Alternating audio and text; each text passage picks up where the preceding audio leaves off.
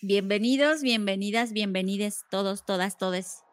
Las personas que quieran estar acá, me encanta y lo comentábamos, Moni, antes de iniciar. Eh, y lo quiero decir abiertamente, me emociona muchísimo estar aquí contigo. Era algo que ya tenía muchas ganas de hacer. Y además porque eh, como que siempre está padre poder platicar con, con alguien eh, en este caso, ¿no? Yo convivo mucho con hombres en lo que me dedico, entonces siempre contrastar con mujeres está bien padre. Así que me entusiasma por eso y me entusiasma porque eres una persona muy inteligente, es alguien que admiro muchísimo y, y siempre está bien padre poder congeniar y compartir con personas como tú. Así que es un placer para mí estar aquí contigo. Fer, me dejas sin palabras. Ahora, ¿cómo voy a superar esos comentarios? Además, muy agradecida. Este, sí, para quien no lo sepa, esto tenemos ya un tiempecito que lo teníamos pensado, no mucho, poquito. Y la vez que cuando me lo propuso Fer, me encantó la idea. Creo que es algo que aprecio y empatizo totalmente. Soy del club de Fer, de que yo la mayoría de las veces también convivo mucho con hombres y es bueno tener esta, este tipo de intercambio de ideas y cambio de opiniones con algo que no sea que no sean puros hombres. De hecho, cuando participo en Bookshare, por eso me gusta, porque al menos somos dos mujeres y mucha diversidad y se genera muy buena sinergia. Y yo espero a todos que este, estos, estos broadcasts y podcasts les sean de utilidad porque traemos temas padrísimos. Y espero que no se vayan a aburrir porque yo les aseguro que de temas y de y de cosas que se van a llevar no van a faltar en este, en este podcast. Bueno, vamos a comenzar. Creo que el primer punto que por el cual deberíamos arrancar es contar de dónde nace el proyecto, es decir, por qué se llama Descubriendo Señales. Si usted está aquí y no sabía cómo se llamaba, bueno, pues se llama así, Descubriendo Señales. Y bueno, Moni, si me lo permites, desde mi perspectiva, creo que el nombre fue tan orgánico para ambas porque siempre estamos buscando señales, ¿no? Como que siempre estamos alertas y atentas a lo que está a nuestro alrededor, a buscar estos indicios que muestran estas señales de cambio y pues para nosotros, no sé, quizás estoy hablando por las dos, pero fue muy orgánico ponerle este nombre porque justo decíamos, queremos hacer un proyecto que sea distinto en este mar de contenidos y que traiga a, a, las audiencias y a las personas estas señales que todos estamos buscando, estas señales de alguna forma u otra.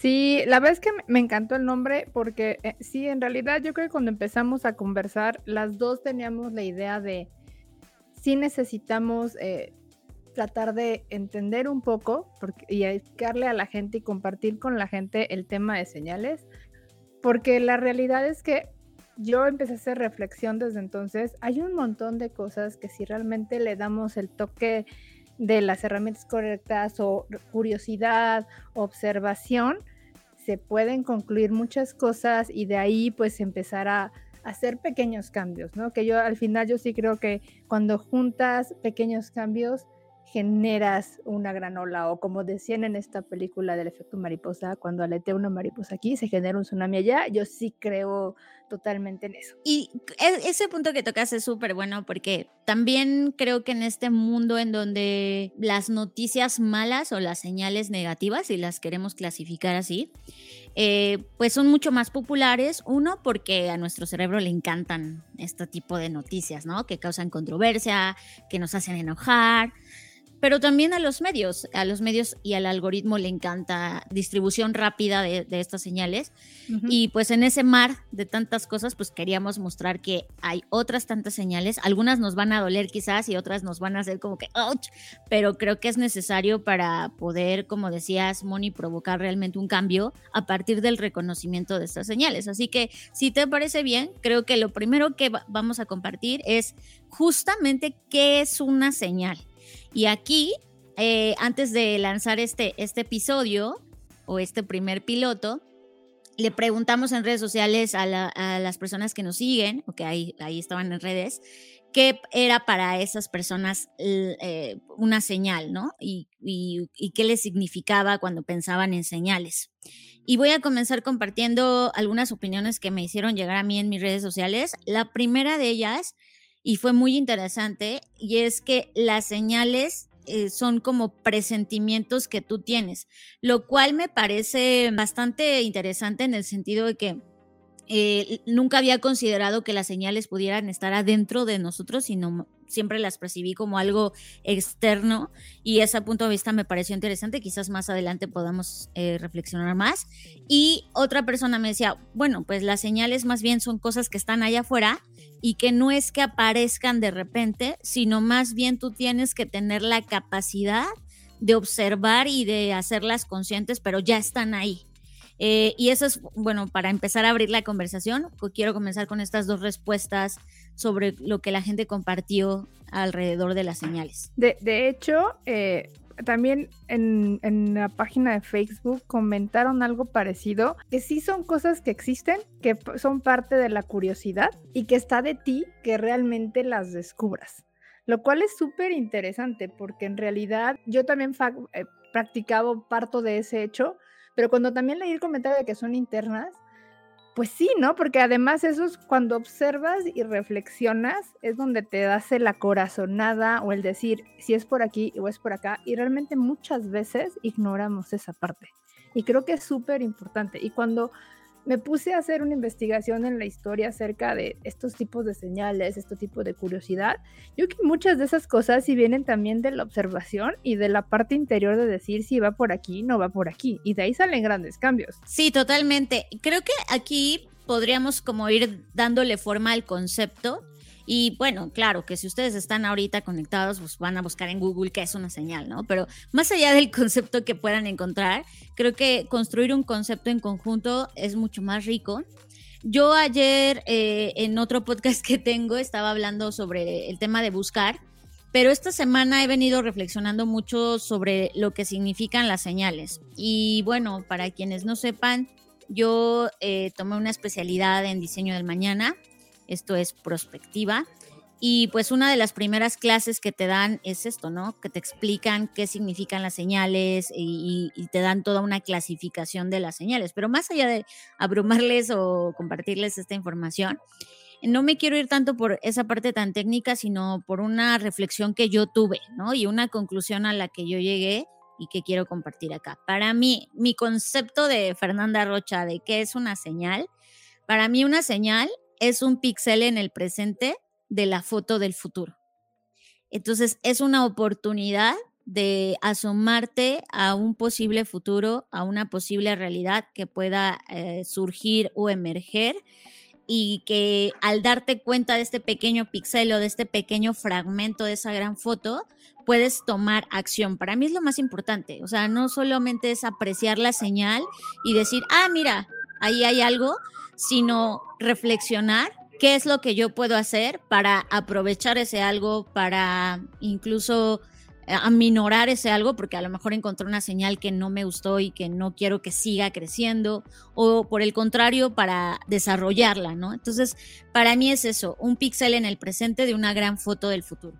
Ok, eh, para mí es realmente, es parecido, porque para mí es un abanico de posibilidades o sea, va muy ligada con la idea que tú estás dando, porque para mí es, dependiendo yo cómo observe a mi entorno y logre entender y descubrir esas señales, yo voy a actuar de cierta manera que puede afectar las, las consecuencias, o tiene, puede tener consecuencias en el futuro o puede no tener. Y ninguna es mala o buena, simplemente son escenarios que son plausibles. Y, y eso me recuerda a las relaciones sentimentales. Es como dices, si, si te vuelve a tocar la señal y te vuelve a tocar la señal, y no la estás viendo, evidente vas a seguir por otro camino, pero cuando la volteas a ver tienes la posibilidad de meterte a otro escenario y descubrir qué está pasando y descubrir cómo va a afectar tu vida. Sí, justo eh, eso es para mí lo más importante. Ahora, si regresamos al tema ya de algunas mm, personas y sobre todo organizaciones que han intentado definir qué es una señal, bueno, primero lo que tenemos que saber es que esto se usaba mucho en el lenguaje del tema eléctrico, ¿no? De, todo lo que tiene que ver con la electricidad, pues, ah, y, con la radio y como con eh, ese tipo de disciplinas que estudian esos fenómenos físicos, ahí es donde se empezó a hablar de señales, ¿no? Y era señal de banda ancha y muchos tipos de señales. Y me llama la atención porque porque explica totalmente esto, ¿no? Cuando tú estás cerca, hablemos de la radio, cuando tú estás cerca de una antena o de un lugar donde hay buena recepción de señal, pues escucha muy claro todo, ¿no? Como que escuchas muy nítido, pero cuando estás lejano o estás ahí en medio de la sierra, pues empiezas a escuchar como, como ruido en ese, en ese tema. Y de hecho, el fondo que tenemos ahorita en pantalla, por eso también lo seleccionamos, porque lo complicado desde mi perspectiva de poder identificar las señales no es identificarlas per se, sino saber distinguir qué es ruido y qué es una señal. Por eso aquí en el fondo pusimos este ruido, porque para nosotros el ruido es lo que hoy existe, esta sobresaturación de información que hoy tenemos eh, y todo lo que ya platicamos al inicio de la charla. Entonces, justo eh, este podcast lo que pretende ser eh, ese ajustador si pensamos en un radio, que permita que ustedes reciban una mejor señal o al menos una más clara, más nítida y, tengan más claridad al respecto. Entonces, creo que eh, por ahí era importante empezar y hacer esta eh, similitud, ¿no? Usar esta analogía de que pues justo así funcionan las señales. El tema es cómo hacemos que eliminemos el ruido, porque muchas veces tú ves una señal y piensas que ahí va a emerger algo, el siguiente gran cosa, y de repente resulta que no pasó nada de eso, ¿no? Se, murió porque en realidad no era, no tenía el potencial esa señal para transformarse en algo más, pero de momento parecía que sí. Entonces, eh, ¿qué opinas tú al respecto, Moni? No, de hecho sí, me, hiciste, ahorita cuando dices señales y de radio, la verdad es que lo primero que me hizo pensar es incluso también en, realmente en un radio, porque el radio lo que hace es, mientras tú no estás en una estación donde filtra realmente esa frecuencia, donde estás identificando la señal, lo que vas a escuchar es un montón de ruido. Y tú puedes pasarte de una, así entre la, entre la banda o en la frecuencia durante muchas, eh, muchas frecuencias y tú vas a decir realmente en cuál quieres estar, en dónde vas a hacer ese filtro y todo lo demás lo depuras, ¿no? Entonces creo que esa es la base y, y el entendimiento y de saber cómo te vas moviendo entre todas estas estaciones, si quieres una estación de habla o si quieres una estación de jazz, o si quieres una estación de música en inglés, pues vas a tener todas las herramientas para moverte, ¿no? Ahora, les decía, una definición que, que, a mí me gusta, que es el del Institute for the Future, que es el Instituto del Futuro. Y bueno, ellos eh, describen que la señal pues suele ser una innovación o una interrupción pequeñita o muy local que tiene el potencial de crecer en escala y distribución geográfica. Entonces, bajo este concepto, sugieren que una señal pues puede ser un producto, una nueva práctica, una nueva estrategia de mercado, una nueva política, una nueva tecnología, un nuevo evento, una nueva tendencia local o inclusive el nacimiento de una nueva organización. Entonces, eh, me gusta esto porque como que nos empieza a dar claridad sobre una señal puede estar en cualquier lugar. Una señal no necesariamente tiene que ser un fenómeno tecnológico o un dispositivo o un gadget o, debe estar en Internet. Una señal puede estar en cualquier lado. Y de hecho, depende al lugar en el que estés y al lugar en el que vayas, vas a apreciar diferentes señales que, que posiblemente esas señales ya se convirtieron en un futuro en otro lugar. Eh, por ejemplo, si tú vas aquí en México, ¿no? Eh, si tú vas a Oaxaca, por ejemplo, vas a encontrar señales totalmente distintas a la que si vas a Tijuana. Y muchas de esas señales que ves en Oaxaca, quizás en Tijuana ya fueron superadas o ya se convirtieron en algo más grande. Entonces también es importante que, eh, que pues para mí compartir que la señal depende del filtro de quien la observa, ¿no? Eh, lo que es una señal para ti no va a ser una señal para mí porque a lo mejor yo no estoy poniendo atención en eso. Y creo que ahí es donde empieza esta importancia de compartir estas señales con más personas, ¿no? Porque a lo mejor yo solo estoy viendo un pequeño grupo de señales, pero al conversar con otras personas puedo ver mucho más señales o incluso identificar aquellas que no estaba observando por mis sesgos, por lo que sea, ¿no? Entonces creo que, que esa parte a mí me gusta mucho porque al final del día las señales pues se van construyendo y esa construcción es la que les da el potencial de convertirse en una tendencia, en un patrón o en algo más grande. Y ahorita con la, obviamente con el, bendito Internet o maldito Internet, como le podamos llamar, la verdad es que esa difusión y ese intercambio es muy rápido y puede llegar a ser muy claro o muy ruidoso, dependiendo cómo lo quieras ver. Yo, por ejemplo, estaba reflexionando hace muchos años en, la, en la parte de, por ejemplo, de Grecia o de Egipto y Roma, que fueron tres culturas que existieron al mismo tiempo y las tres súper potentes. Al no existir este intercambio de información tan rápido y vivir aislados, cada quien veía sus señales y sus tendencias de manera particular.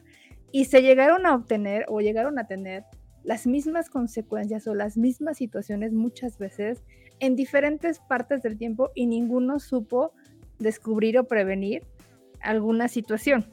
Y ahorita con, con el Internet y con toda esta diversidad que tenemos de información, creo que cambian mucho las cosas. Creo que en realidad sí puedes llegar a, a tomar esa señal y decir, esto puede llegar a ser tendencia, esto está de tendencia o esto fue tendencia, en, donde, en, un lugar donde ya pasó hace tres semanas, pero aquí está empezando y yo puedo decidir qué voy a hacer con eso. Entonces creo que eso es súper importante. Sí, e, eso me parece, eh, eh, y de hecho eso me da pie a platicar otra subcategoría si la queremos ver así. Igual, siguiendo el ejemplo de la radio, pues en estas señales hay señales fuertes y señales débiles. Y las señales fuertes pues son más visibles o más fáciles de detectar porque están provocando mucho más cambio. Al final del día la señal es un retrato de un cambio, ¿no? Un cambio que está emergiendo, un cambio que está comenzando a significar algo y las señales fuertes, pues es justo este conjunto de señales que ya van como acompañándose unas con otras y ya están generando mucho más ruido, por decirlo de alguna manera, en el buen sentido, no del ruido difuso, sino ya están generando un algo más. Y están las señales débiles. Y no es que unas sean mejores que otras. Creo que ambas tienen una función distinta. Para mí las señales débiles son, imagínate que tú vas en un bosque y las tendencias son los árboles, es decir, ya brotaron, ya están ahí, son súper visibles, o sea, ya si no las ves es porque no traías lentes y ya no viste, ¿no? Pero están muy evidentes ahí, ¿no? Esas serían las tendencias. Pero en ese mismo bosque, las señales débiles son esas pequeñas microplantitas que apenas van brotando en la tierra y que nadie observa porque todo el mundo pasa corriendo en el bosque y las pisa, las aplasta y ni cuenta se percató de que estaban ahí pero si tú te pones en cuclillas, incluso te agachas y observas la tierra, vas a ver cómo empiezan estos pequeños brotes y evidentemente alrededor de esos brotes pues vas a ver que hay otro tipo de hierba que a lo mejor esa hierba dices pues no no sirve para nada se va a secar pero pero lo bueno son estos pequeños brotes. Para mí esos son las señales débiles y las señales fuertes son aquellos brotes que ya lograron como sobresalir un poco más que todavía no tienen el, la fortaleza o la robustez en términos de una raíz por ejemplo como un árbol pero que ya se nota que es una plantita y ya puede tomar mucho más forma. Es decir una, una señal débil, todavía no sabes si es un brote de frijol o si es un brote de qué, de qué planta, ¿no? Pero cuando ya observas eh, la plantita, ya tiene más forma y ya puedes decir, ah, esta es una señal referente a tal cosa o ya puedes darle una explicación mucho mejor. Por eso es que decía que tienen doble, dos funcionalidades distintas. Por un lado, para mí las señales emergentes entre mm, o señales débiles, entre más pronto las veas, pues vas a poder anticiparte mucho más, porque a lo mejor eso te va a dar indicios de, ah, pues aquí hay humedad o aquí hay X elementos o, prepararte a diferencia de las señales fuertes que ya, ya están ahí, ya están provocando más cosas y que a lo mejor tu, tu, amplitud de anticipación no es tanta, no estoy diciendo que es nula, por supuesto no, pero no es tanta como si detectas una señal cuando apenas está emergiendo. Sí, de hecho cuando hablas de eso, eh, visualizo que las señales débiles son realmente las que me permiten eh, generar más adaptabilidad y creo que en estos temas ahorita, en estos mundos que vivimos, buca totalmente inciertos y vulnerables y de incertidumbre, generalmente creo que las señales débiles nunca las vemos. Nos vivimos tan, tan al día a día con las señales fuertes porque además son las evidentes, son las que tenemos enfrente, son las que no tengo que voltear abajo para ver si las piso o no, sino las, las esquivo. Le estoy quitando muchísima visibilidad al universo de lo que puede venir y entonces, ¿qué es lo que pasa? Pues no tengo capacidad de esquivar cuando ya la tengo, ya esta señal creció, ¿no? Sí, eh, y dices algo muy importante porque yo creo que inclusive las señales fuertes tampoco las vemos. Eh, y, y, no las vemos no porque no sean visibles, sino porque no queremos verlas. Creo que hoy, en este momento, sobre todo hablando de las organizaciones, estamos viviendo en una fase de negación. De negación por todo lo que nos ha pasado, pero de negación también por cosas que veníamos haciendo antes de la pandemia. O sea, negación de, por ejemplo, la transformación digital. No, no, no, no, falta mucho para eso. Este, ¿para qué quiero comprar una nueva sistema, una nueva plataforma? ¿Para qué quiero capacitar a mis empleados o a las personas? No, no, no. Para eso falta mucho. Cuando en realidad eso ya era una señal fuerte. O sea, de hecho ya casi que era una tendencia, ¿no? Y ahorita vamos a hablar un poco de la diferencia entre ambas. Entonces, creo que el punto ahí es que las señales fuertes, entiendo, puedo justificar que las señales débiles no las alcancemos a ver porque requieren un nivel de esfuerzo más, órale va. Pero creo que las señales fuertes sí están ahí, son muy evidentes y no queremos verlas. Siento que es más un tema de nosotros, por eso me parecía interesante este comentario que nos hacían en redes sobre que las señales sí son un poco de adentro y creo que este adentro es qué tan abiertos estamos o no a percibir esas señales, ¿no? Y creo que ahí es donde nos falta y, nos da miedo, o sea, como que ya estamos viendo la realidad, ya estamos viendo la señal, ya estamos viendo que es necesario, pero aún así nos da miedo porque lo que tenemos miedo es qué va a pasar si dejamos de hacer lo que hoy estamos haciendo, ¿no? Pero de repente llega algo que es un disruptor, en este caso la pandemia, que pues esa cosa no te va a pedir permiso de, oye, ¿quieres verme o no verme? No, tienes que ver a fuerza y tienes que actuar a fuerza. Entonces, creo que este ejemplo que hoy estamos viviendo, pues es la, el mejor ejemplo que podemos dar de la importancia de ver las señales. Si tú hubieses visto las señales, pues te hubieras dado cuenta que esto era de muchas formas inminente y que tarde o temprano iba a pasar. Hemos tenido otras pandemias y de hecho, si analizamos las señales de las otras pandemias, pues lo, siguiente, de acuerdo a lo que la historia nos ha enseñado, pues es una posible guerra, cosa que ya estamos viviendo con la situación de Ucrania. Entonces, creo que también eh, eh, hay una cierta parte de disponibilidad, disposición de nosotros de poder ver las señales. O sea, no es como que las señales solamente aparezcan porque sí, es tener la, capacidad y la apertura sobre todo de poder identificarlas y de aceptar que están existiendo, porque creo que si nos negamos ahí ya empezamos mal con las señales. De hecho, ahorita que dices, yo diría que es, es una cuestión de habilidad humana, porque muchas veces es y, yo se los digo mucho con las consultorías, es sí lo tienes que ver, pero tienes que aprender a poner los lentes para verlo. Porque esa negación que traes tú de estamos bien, así sigo, por más que yo te diga, ve las señales, si no te pones los lentes para verlas, jamás los va a ver. Entonces, esa, esa apertura a la que dices es decirle, bueno, soy, estoy dispuesta a ver las cosas de diferente manera, a salirme un poco de la caja en donde estoy, que es la única manera de poder empezar a adaptarte y a verlo de diferentes lentes.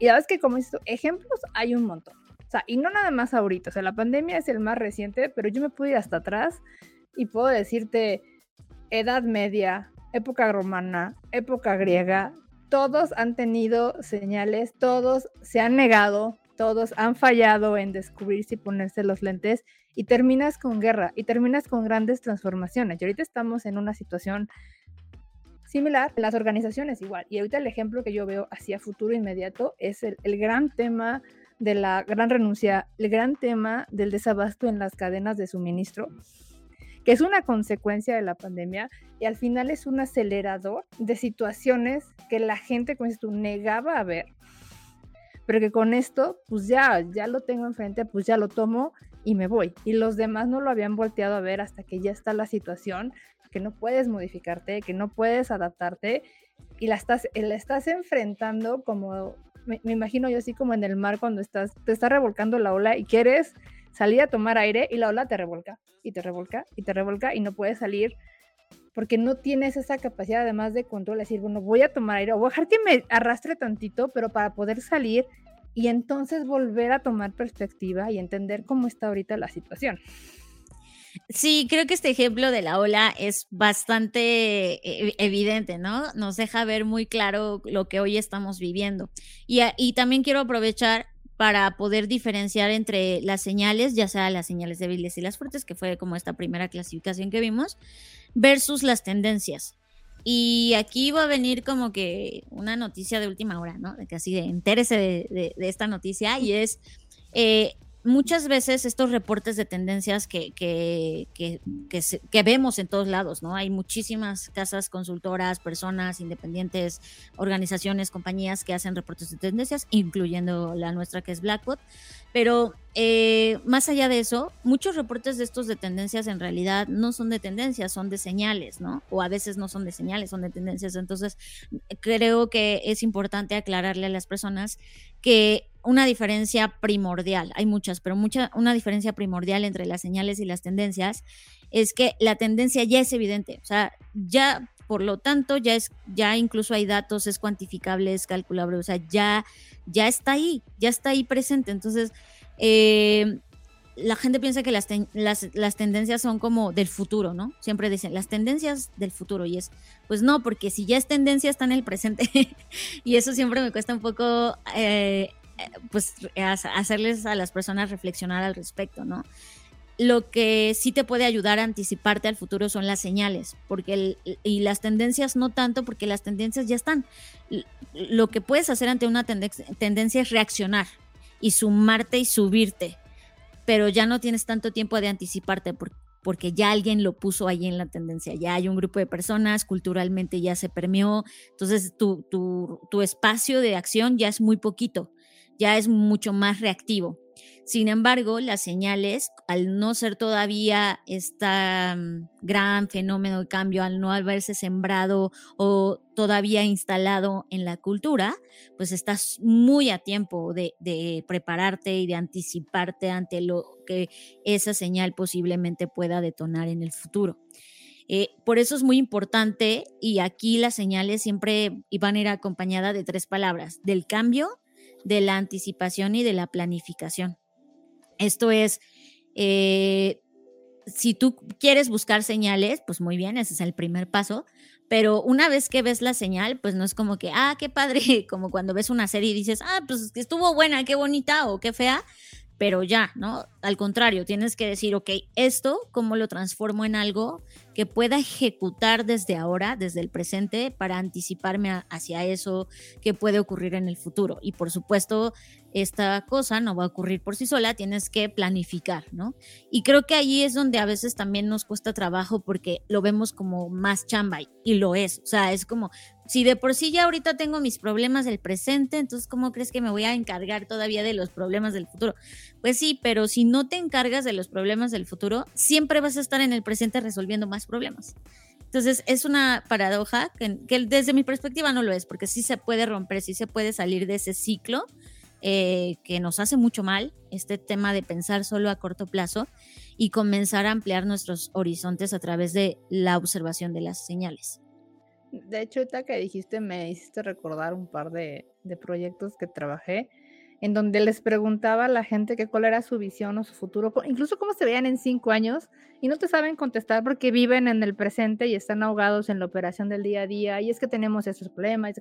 Y yo les decía, es que si no se sientan a pensar realmente en cómo se van a isolar y en observar qué es lo que tienen para llegar allá, le dije, van a estar en la ola revolcándose todo el tiempo. Y, las, y por lo que me están llamando hoy, lo vamos, o sea, no sirve, un año me vas a volver a llamar para volver a pedir ayuda.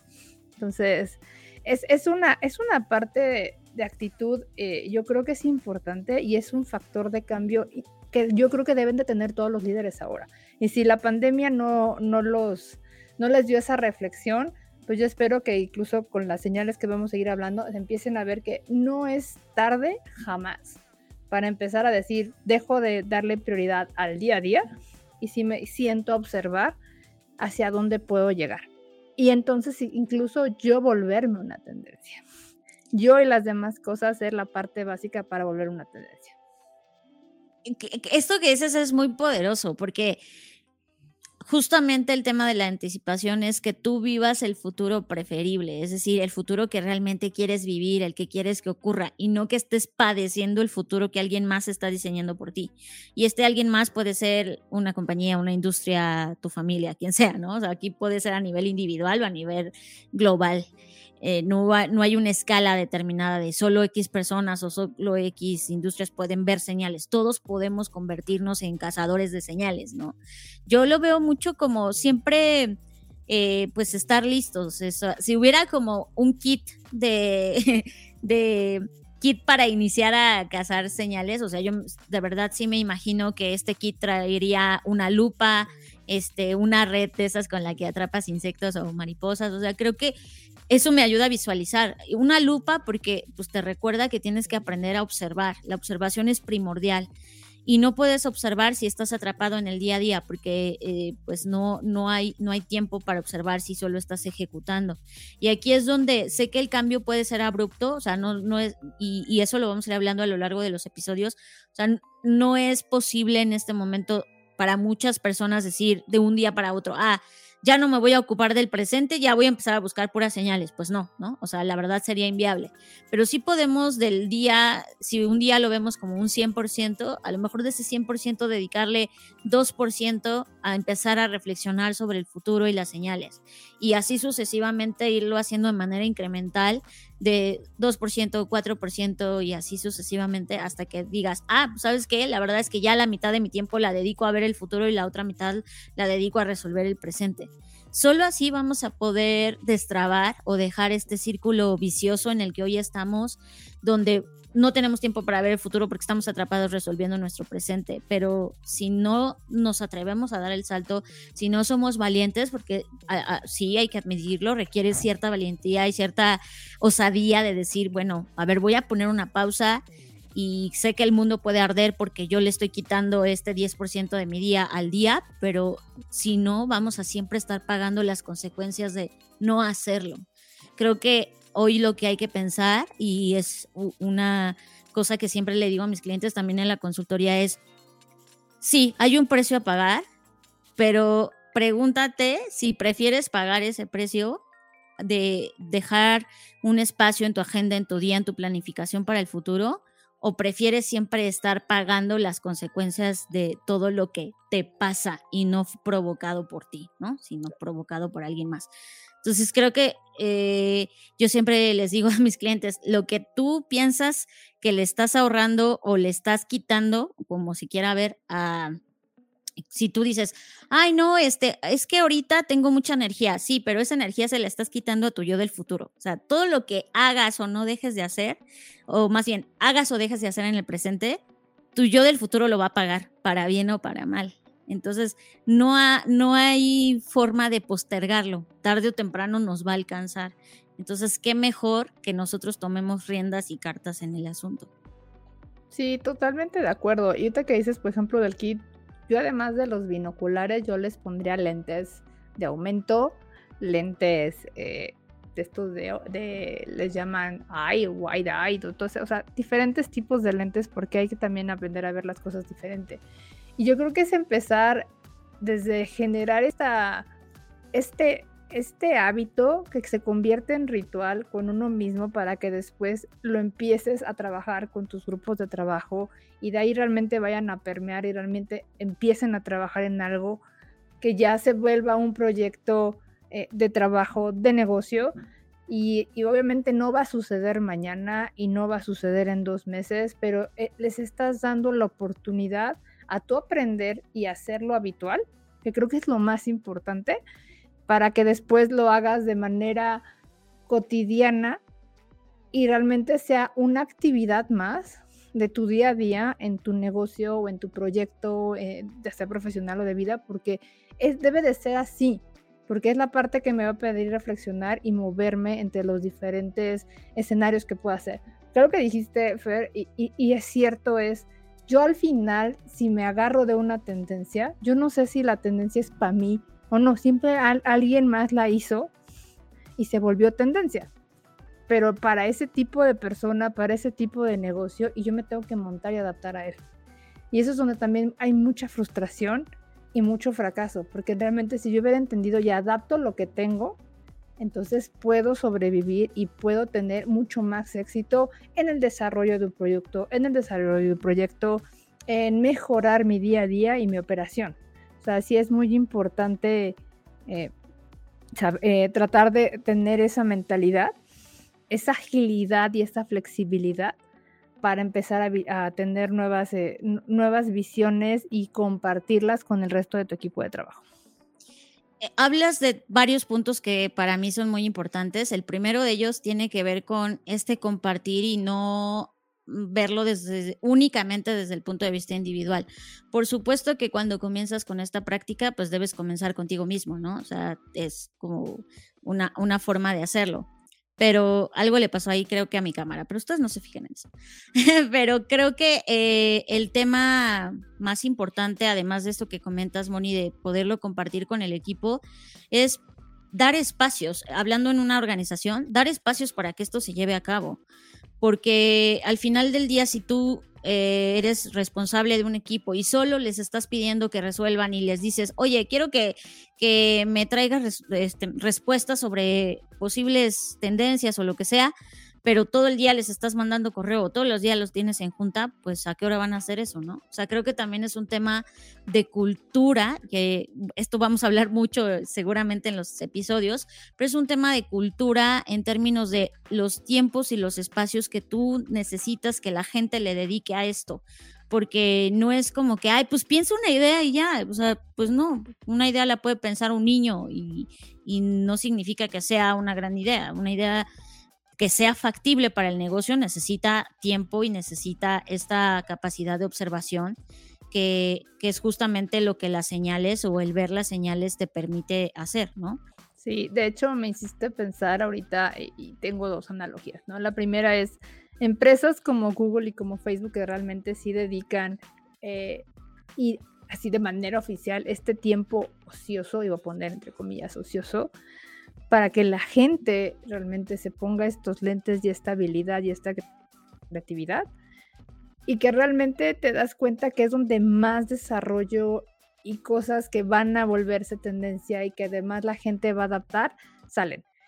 Y esto es algo que no es nuevo. O sea, si te pones a ver eh, en las culturas pasadas, incluso hasta en el Renacimiento, eh, antes de la época, antes de esta edad oscura, que era la época griega, la gente se dedicaba a ser ociosa, pero no era ociosa de no voy a hacer nada, sino realmente voy a empezar a explorar esa curiosidad, motivarme por esa curiosidad, alinear mi propósito y generar algo eh, que al revés se va a convertir en un proyecto, en un proyecto que al, yo exponerlo después, por el tiempo que les dediqué, los demás lo van a seguir y lo pueda compartir.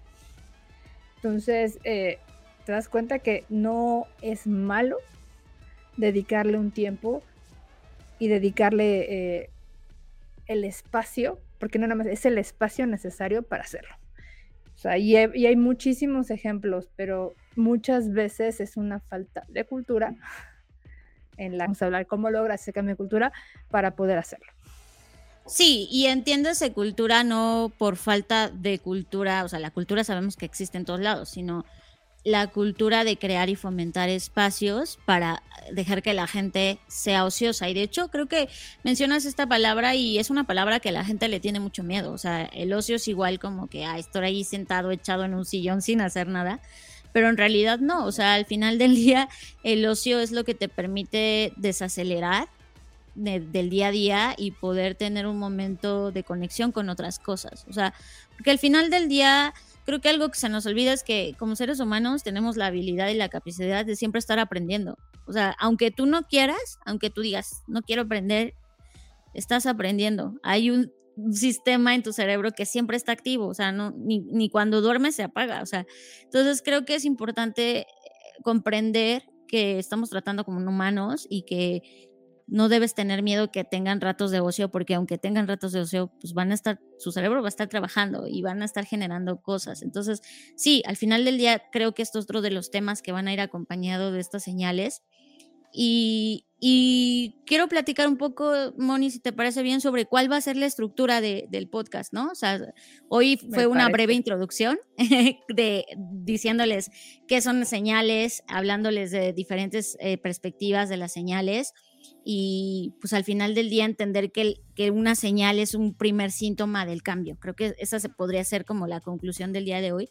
Pero en los episodios que, van a, que vamos a ver las siguientes entregas, eh, pues vamos a ir hablando de diferentes señales Y estas señales no nada más en, el aspecto, les decía, no solo tecnológico, sino en todo el aspecto social, político, económico, ecológico. Eh, ¿no? Vamos a tratar de, de ser lo suficientemente amplias en este espectro de encontrar las señales y traerlas para ustedes y discutirlas. Entonces, por, por, esa razón, cada semana les vamos a hacer una pregunta distinta. Y, y creo que esa es parte de, de la retroalimentación que necesitamos eh, de ustedes, porque al final del día, entre más personas eh, tengamos sus opiniones o sus perspectivas o incluso que nos ayuden a colectar las señales, pues este podcast se va a volver mucho más rico para todos los que participemos dentro de esta discusión. Entonces creo que es importante señalar que seguramente van a decir, pues es que todos los podcasts nos piden participar, pero en este podcast va a ser muy necesario que participen porque, porque eso nos va a permitir saber orientar esta frecuencia para transmitirles a ustedes la mejor señal posible. Exacto, y que digas, como dices tú, ah, este, vamos a generar tiempos ociosos. Que te digan, oye, ¿cómo quiero, cómo quiero, eh, cómo logro tener ese tiempo ocioso? O qué necesito yo para ser ocioso, porque incluso hay, gente que, como dices, lo piensa de la mano manera y, y, a lo mejor quisiera cambiar esa mentalidad y decir, quiero darme la oportunidad de desconectarme, eh, enchufar la parte creativa y empezar a descubrir. O sea, también es un cambio de, de actitud y de desarrollar otro tipo de conexiones en, en, nuestra mente que este ocio nos va a permitir explorar. ¿No? Y, eso, eso dispara un montón de cosas de, en consecuencia, ¿no? De cómo voy a aprender a desarrollarme con nuevas personas, cómo voy a poder hacer mucho más creativo y mucho más estratégico, cómo puedo empezar a visualizar estos otros escenarios, cómo tiene que ser la cultura en mi organización para poder absorber esos e, e, escenarios, qué buenas prácticas existen, un montón de cosas y seguramente preguntas que les van a salir y por eso es súper importante que nos compartan sus opiniones. Y sabes, tocaste un punto que yo llamaría el efecto colateral de buscar señales. Y es un efecto colateral desde mi punto de vista muy positivo y es una vez que comienzas tú a trabajar y a cambiar y buscar señales, se vuelve estimulante. Es decir, una vez que comienzas a buscar señales, te empiezas a hacer inevitablemente nuevas preguntas, porque te empiezas a cuestionar cosas que no habías observado, cosas que dices, híjole, ¿y si pasa aquello o si pasa esto? Entonces, para mí es muy importante que, sepan que tarde o temprano van a tener estos efectos uh, positivos en, en, su vida, en su trabajo, a nivel profesional, sobre todo es donde nos vamos a encauzar, pero esto también va a beneficiar su vida personal, porque además las señales se pueden obtener para todo clase de, objetivo, ¿no? Si tú quieres para tu vida profesional, pues ya está, pero también para tu vida personal las señales son muy importantes. Eh, como decías tú, Moni, en este ejemplo de, en las relaciones personales, las señales son muy, muy importantes. Entonces, eh, al final del día, yo yo creo que invitarles a ustedes a que participen en esto no nada más es con la intención de que retroalimenten el podcast, sino también para que ustedes se vean beneficiados, porque una vez que comienzas es como jalar un hilo que ya no quieres nunca dejar de, jalar. Sí, y, la, y la idea también del podcast es dejarle a ustedes prácticas, herramientas que prueben y nos digan en sus comentarios después, me funcionó, quiero aprender otra cosa. ¿Qué más hago? Porque como dicen, ya que empiezas a descubrir esto, de verdad cuando le pones los lentes y empiezas a curiosear y a tener este eh, tiempo ocioso para ver las cosas diferente, se te abre un mundo de posibilidades y te van a salir un montón de preguntas y es donde hay un montón de herramientas que te ayudan a alinearte de la mejor manera posible y a desviarte cuando sea necesario y a adaptarte y a volverte resiliente. Eso es lo más importante. Pues de eso se va a tratar este podcast de Descubriendo Señales y también vamos a tener eh, un newsletter. Este proyecto va a estar acompañado también de letra escrita. y pues eso es para, uno, para las personas que no tengan oportunidad de ver el podcast o que el podcast no sea lo suyo pero también para que quienes sí escuchan el podcast, pues también, también a veces estás escuchando un podcast y no sé si les pasa, pero la mayoría de las veces a mí me pasa como que no tengo a la mano con qué anotar o estoy haciendo otra cosa y de repente ya se me olvidó y las referencias, etcétera. Entonces, justamente también vamos a hacer el newsletter con la intención de capturar todo lo que dijimos, al menos lo más importante, si dimos una referencia de algún libro, de alguna herramienta, de alguna cosa, pues dejarla ahí por escrito en el newsletter y que ustedes la puedan pues consultar eh, después o cuando ustedes quieran. Pues ya quedó este primer episodio. Eh, Moni, ¿cuál va a ser? ¿Tenemos ya lista la pregunta de la próxima semana? ¿Crees que ya podemos hacerla? ¿Así al aire en caliente? Así en caliente. Yo, yo, mira, yo la verdad estaba pensando, es como ya, ya vimos que la gente tiene cierta percepción actual de lo que las señales significan y que la verdad al final del día están todas interconectadas, ¿no? No hay un tema eso sí creo que es importante señalarlo. O sea, las respuestas que ustedes nos compartan no es como que aquí las vamos a calificar. o sea, no es como que, ah, esta fue muy buena respuesta o mala respuesta. No, al contrario, más bien queremos retroalimentar y, crecer la base de conocimiento, ¿no? Entonces, eh, creo que no, no sientan temor de que aquí les vamos a poner 5 o 10, no, no se trata de eso.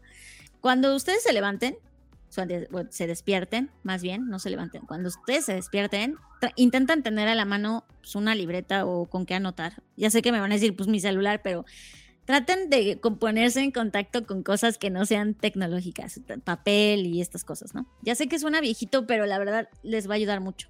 Entonces traten de tener una libretita y un lápiz y escriban todo lo que escuchan a su alrededor.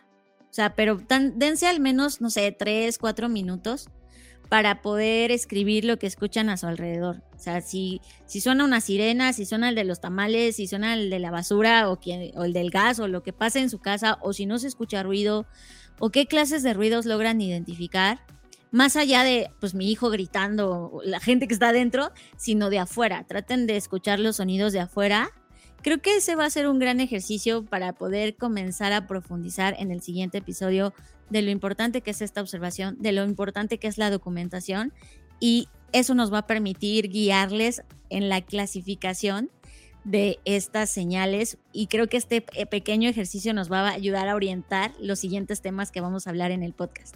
Sí, adicional para complementar el ejercicio, por favor, no lo hagan una sola vez.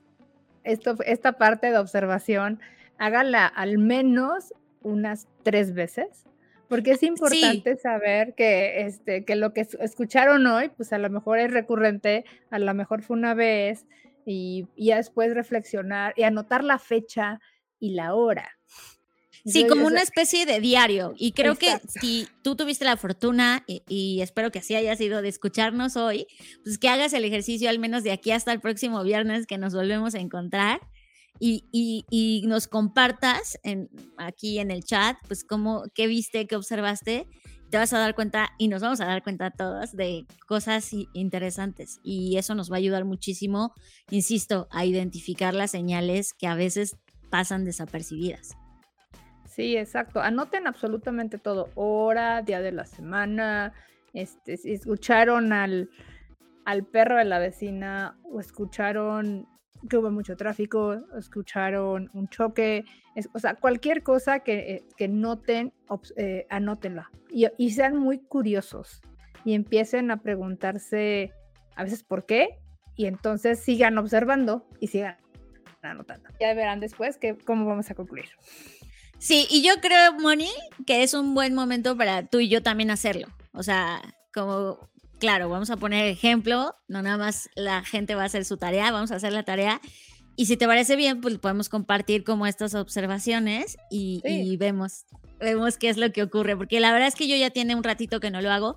Desde que me mudé a Querétaro, de hecho, no lo he hecho. Entonces, eh, quiero ver cómo me va. Está buenísimo. Sí, cada una lo, lo traemos, lo exponemos y así también le sirve a los que lo hicieron, cuando vuelvan a escuchar la otra transmisión, a que den una segunda revisada y lo van a ver con otros ojos.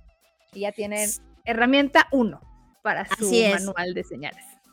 Ah, y yo la verdad me estoy equivocando porque estoy diciendo que nos vemos la próxima semana y no es cierto porque este podcast va a ser quincenal. Así que van a tener buen tiempo de hacer este diario de señales, así le vamos a llamar, de qué es lo que escuchan los cinco primeros minutos de su día y si hay alguien súper clavado y que diga, es que me encanta, pues puede mapear otras horas del día si quiere, pero al menos eh, el ejercicio es tus cinco primeros minutos del día. Anota que escuchas eh, qué, está pasando allá afuera y vas a tener muy buen tiempo. Entonces, este, la verdad es que yo me confundí porque lo que va a pasar es que una semana va a haber podcast y la siguiente semana está el newsletter y así sucesivamente. Entonces, así es como nos vamos a ver. Pues ya está, tienen tarea, tienen 15 días para hacerlo. Yo creo que lo menos que tienen que hacer la tarea serían 3, 4 días, pero entre más días lo hagan, van a empezar a desarrollar un muy lindo hábito de observar y curiosear. Entonces ya saben. Exacto, no hay pretexto ya como dices tú, aunque sea tres, cuatro días, yo diría que no, hay que ser más exigentes, una semana que lo hagan.